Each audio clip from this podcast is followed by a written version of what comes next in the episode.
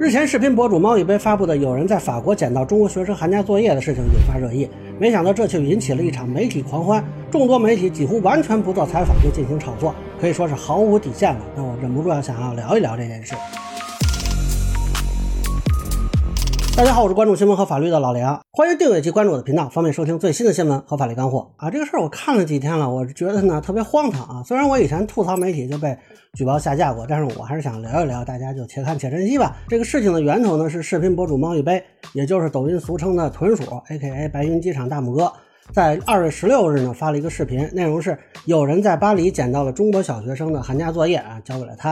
一年半班晴朗，你的寒假作业在巴黎厕所了。那这个呢，无非就是个搞笑视频啊，估计他也没有想到会引发媒体的狂欢，之后至少是上了五六个热搜吧。那这里呢，我们排除自媒体转发评论的情况啊，只看正式媒体的内容。我捋了一下，目前找到的比较早的是中国青年网旗下短视频资讯账号清风侠的内容，他们在第二天早上。不到七点就发了视频，并且创造了第一个热搜啊！小学生寒假作业落在巴黎被中国网友带回。那之后呢？有人冒充是孩子的舅舅，清风侠要在十八日发出舅舅给寒假作业落在法国的小学生送试卷，这导致很多人认为呢这个冒充者真是孩子的舅舅。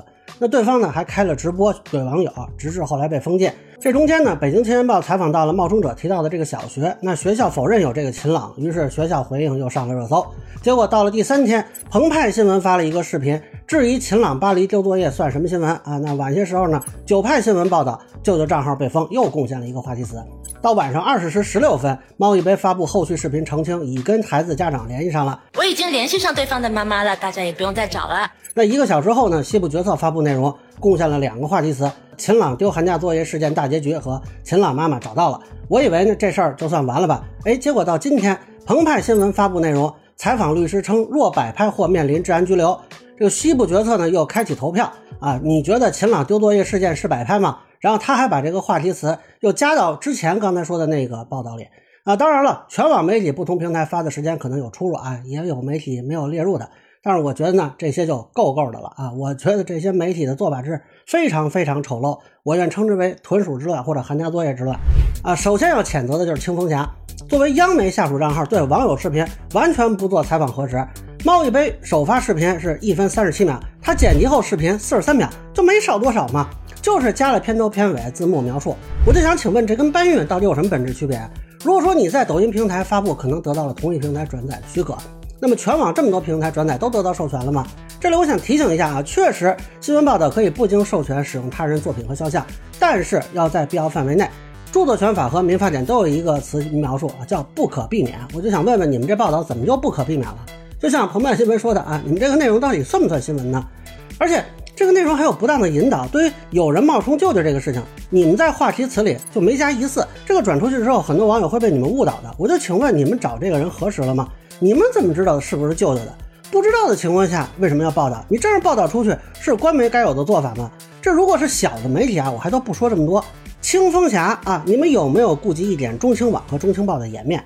大家注意，就这么多媒体参与报道，实际上只有一个半采访，一个呢是北京青年报采访学校，这好歹还算有点核实意识。结果呢，也没有说清楚来龙去脉啊！有人以为豚鼠说的某小学，那有人还去跑去给他注释去了，把豚鼠弄得后来还特别委屈。这个我们要说一下，豚鼠确实没说过是哪个学校啊。半个采访呢，就是澎湃新闻采访律师，这个 就勉强算半个采访吧，因为对于事实核实完全没有帮助。你说他算普法吧，他又没有去确认是不是摆拍，而且你们不是觉得这不算新闻吗？啊，怎么还是按捺不住跳出来刷流量了？老实说，就这个事儿。啊，我承认可能是个小趣闻，但是有必要投入这么多媒体资源吗？啊，难道没有别的议题可以讨论了吗？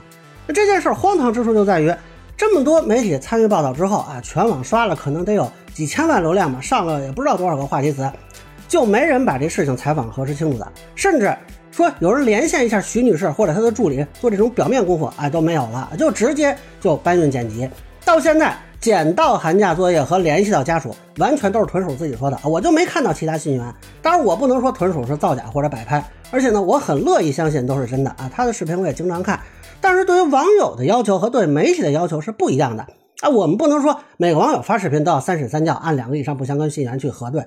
但是这个东西一旦被媒体引用，就等于有了媒体的背书。你的粉丝看你的内容，至少部分是基于对媒体的信任，那你们这些媒体就有核实的义务。但是现在这些媒体呢，绝大多数就是完全沦为流量刷子啊！你们手里的采访权就成了你们搬运视频刷流量的执照，哎，你们还有没有底线呀？